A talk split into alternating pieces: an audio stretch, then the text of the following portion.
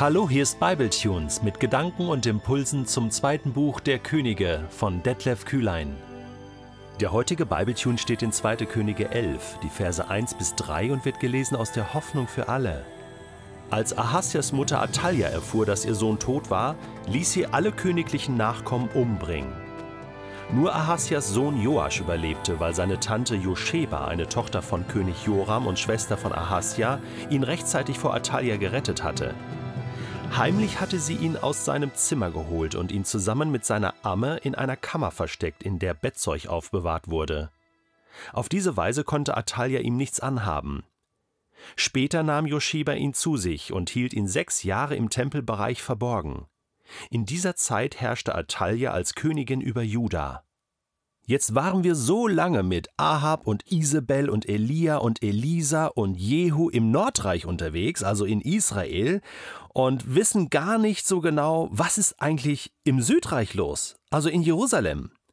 Darum geht es jetzt in Kapitel 11 und auch in den nächsten Kapiteln. Und das ist so spannend, denn da läuft ja auch die Geschichte Israels weiter und zwar sehr entscheidend. Jerusalem, da steht doch der Tempel.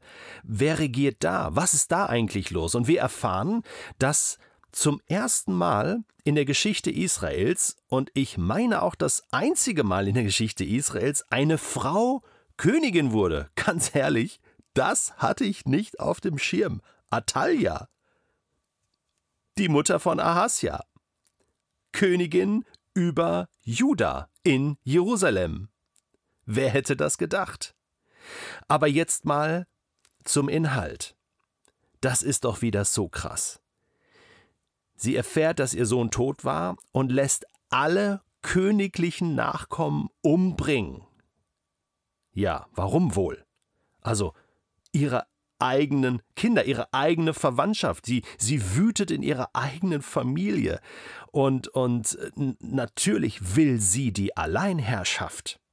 Natürlich will sie alleine regieren in Juda.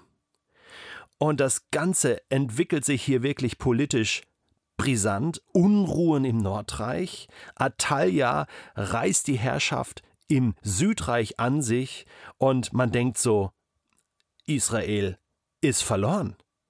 Hier kann jeder machen, was er will, jeder die Macht an sich reißen, einfach Menschen umbringen und einfach mit dem Kopf durch die Wand gehen. Und während man diese Geschichte so liest, kommt plötzlich ein kleiner Sidestep, der deutlich macht, Gott hat alles weiter im Griff. Entspannt euch, während die Mächtigen wüten und es oberflächlich betrachtet, menschlich gesehen, völlig außer Rand und Band ist, bleibt Gott doch im Hintergrund da und kontrolliert die ganze Situation, hat schon wieder einen Plan in der Hinterhand, hat seine Leute. Da ist die mutige Tante Josheba, die den kleinen Sohn Joasch Sohn von Ahasja, einfach rettet und ihn heimlich versteckt, ihn aus dem Zimmer holt, mit seiner Amme, die ihn großgezogen hat, und ihn versteckt in einer Kammer und später zu sich holt und ihn sechs Jahre im Tempelbereich verborgen hält. Ich frage mich natürlich, wie hat sie das geschafft, ohne dass Atalia das mitgekriegt hat? Also das muss ja, äh, also ist ja ein Wunder, weil die ist ja sorgfältig vorgegangen und, und sicher gegangen, dass alle tot sind. Ähm, und jetzt war der verschwunden. Ich weiß nicht, hat sie nicht nach dem gesucht? Äh, hat sie ihn vergessen? Äh, dachte sie, okay, ähm, der wird auch schon tot sein, ja, das hat sie ja durch Soldaten erledigen lassen und sie hat sich die Leichen vielleicht nicht angeguckt, keine Ahnung, auf alle Fälle ist er einfach so durch die Hintertür, der kleine Joasch, raus. Und, und diese Tante Josheba, wow, was für eine mutige Frau. Ich meine, sie hat da ihr Leben aufs Spiel gesetzt. Und natürlich werden Erinnerungen wach, oder?